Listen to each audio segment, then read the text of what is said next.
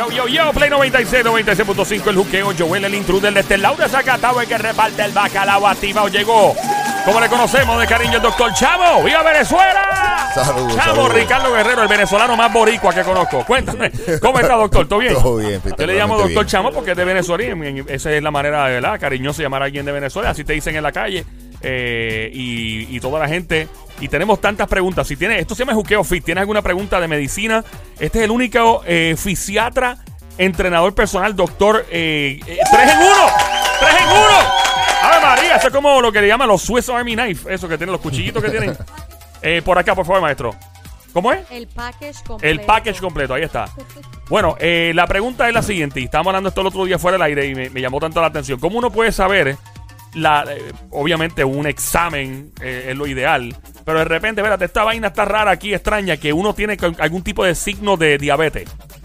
Mire, varias señales este, clínicas o, o como tú dices, que no necesariamente la única manera es por medio de los laboratorios, pero hay unos signos que te pueden levantar una bombillita, ¿no? Prenderte la bandera, mira, puede ser que sea diabético. Uno es que ellos presentan demasiada, una, una sed y hambre excesiva. Sed y hambre Sí, excesiva. lo que le llaman polidipsia y con la polidipsia poliuria, que es que te da mucha sed y orinas mucho. El Sed efecto del azúcar alta en sangre es eso.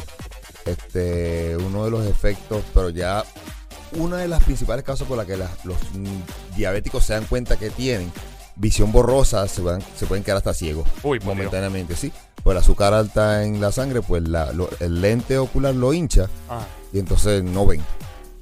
Este, fatiga, irritabilidad, este, cansancio, pérdida o ganancia de peso este, rápido, adelgaza mucho o, o engorda mucho, este, infecciones en la piel, heridas en la piel que no curan. Que no Mira, el yo un tajito y tú sabes que eso se te cu- en, en 3, 5 días se cierra Y no cicatriza. y tiene 3 semanas con el tajito que no, no se cierra. ah diablo. Este, infecciones con hongo.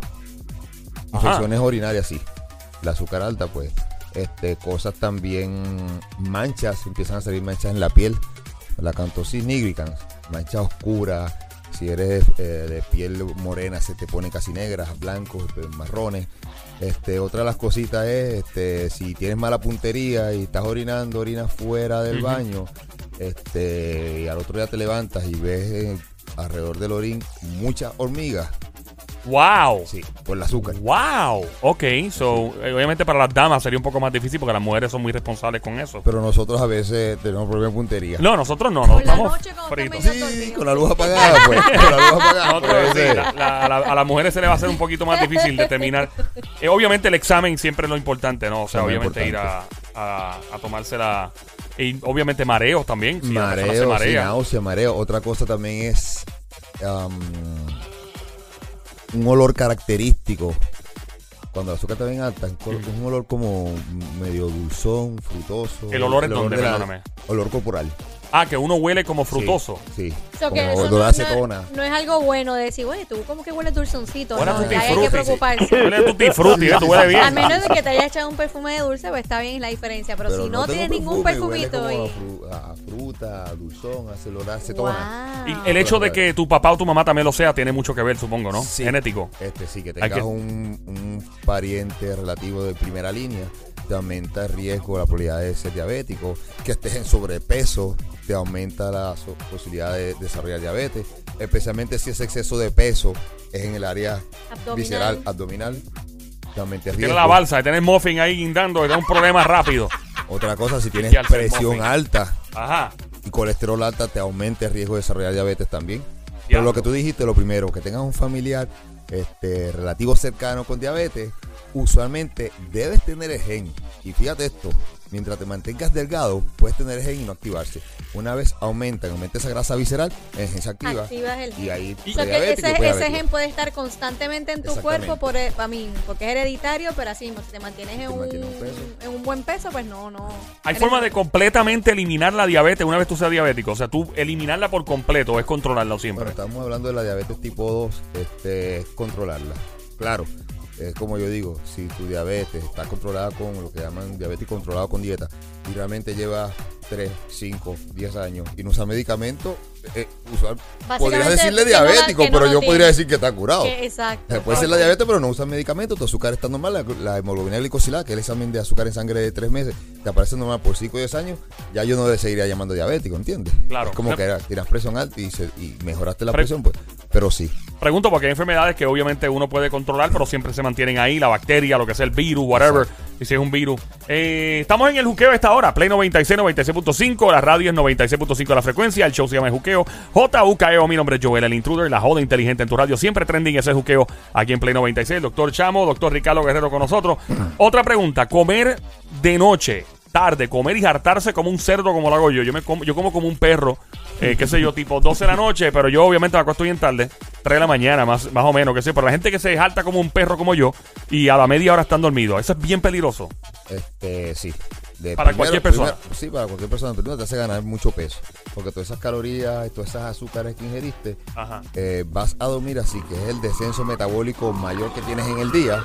No la utilizas, así que te acuestas a hacer como un chanchito. Eso va directamente para la cintura, para los Sí, chichos. para el muffin. Y lo otro es que también estás poniendo toda la circulación del cuerpo a trabajar en el, en el sistema digestivo Mientras estás durmiendo. mientras estás durmiendo. Imagínate un corazón que necesite una demanda, aunque bueno, estás durmiendo, no supone que sea mucho, pero tengas poca este, circulación en esa coronaria y te comas esas 3-5 libras de comida y te acuestes a dormir. ¿Entiendes? Más si tienes apnea de sueño.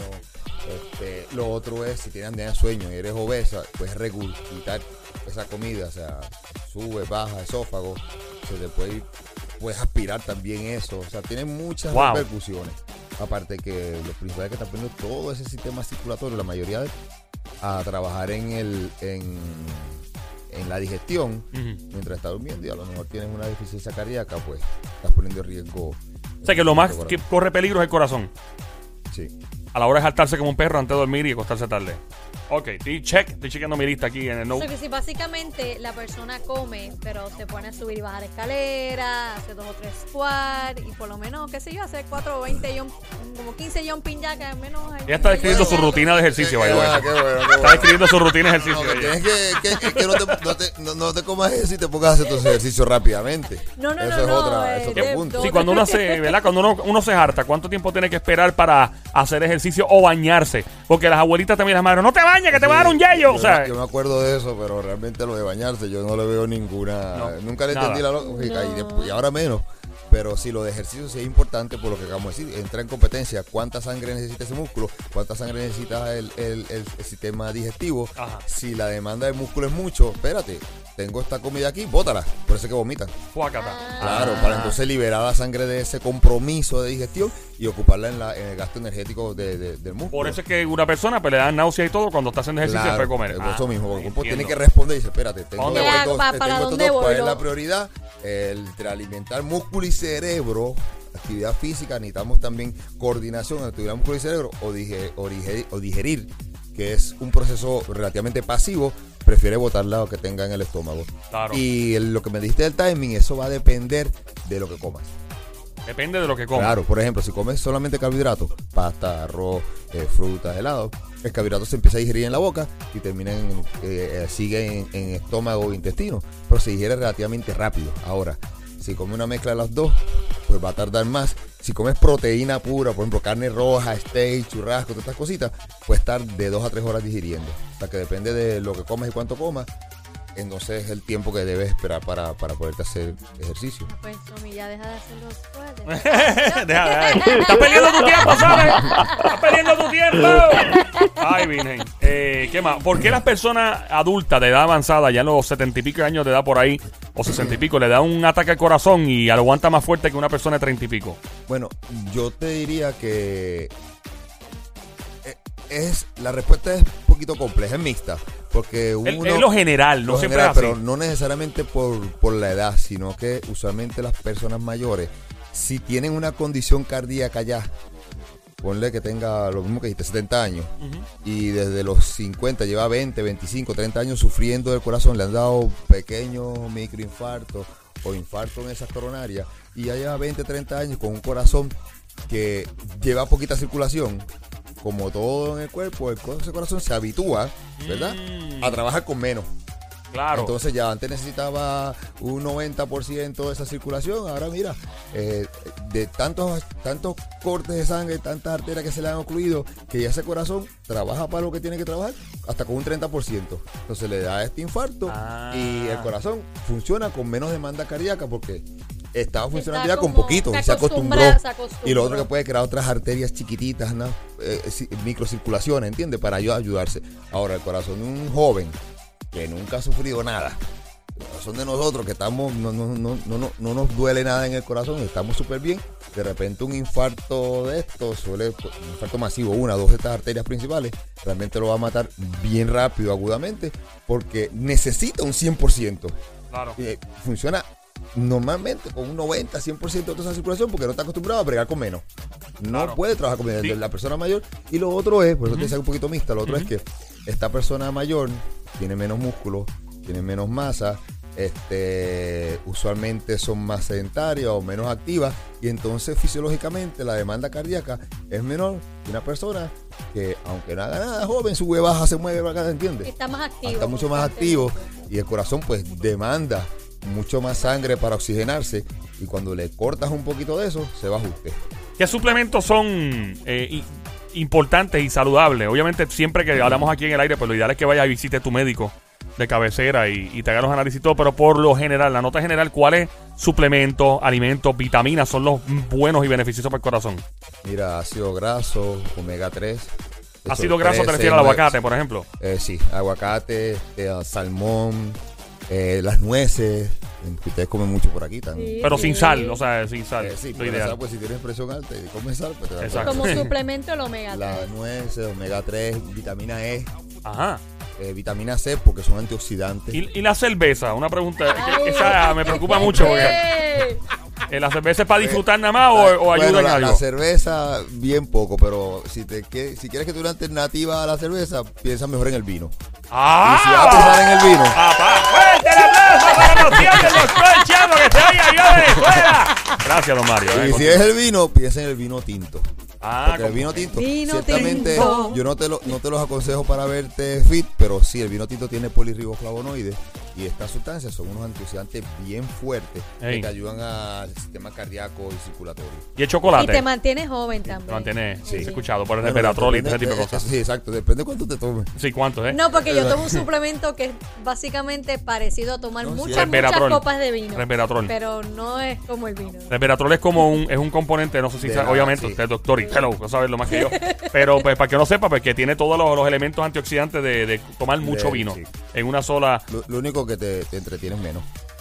Sí, claro. Ah, eso sí, eso sí. Es para la copa, es mejor de copa a copa Es que una pastilla. hagas un balance. Estoy nutriendo el corazón todas las Hagas noches. un balance, te tomas los suplementos y de vez en cuando el vinito. ¿Cuántas Exacto. copas de vino al día es lo ideal para uno mantener una más o menos? Mira, dos para el hombre y uno para la mujer. Ya. Pero, pero, pero, el, pero el efecto no es acumulativo, Joel. Ah, bueno, No es que de lunes a jueves no y el viernes te vas a las 20. yo voy a dar 20 el viernes ya. Yo dije, llevo como dos meses sin tomar. Es cada día, no es un solo día. Sí, sí, Ok, sí. Eh, estábamos aquí en el Juqueo, en Play 96, 96.5 con el doctor Ricardo Guerrero, eh, doctor Chamo, como le llamamos de cariño. Doctor, gracias por siempre estar con nosotros. Nos encontramos en las redes sociales y todo. Mira, el teléfono de la oficina para consultas es el 787-368-9592 y en las redes sociales drricardoguerrero.com el website y Facebook e Instagram Dr. Ricardo Guerrero. Ahí está. Fuerte el aplauso para el doctor Chamo, que se oiga. Gracias, don Mario. eh.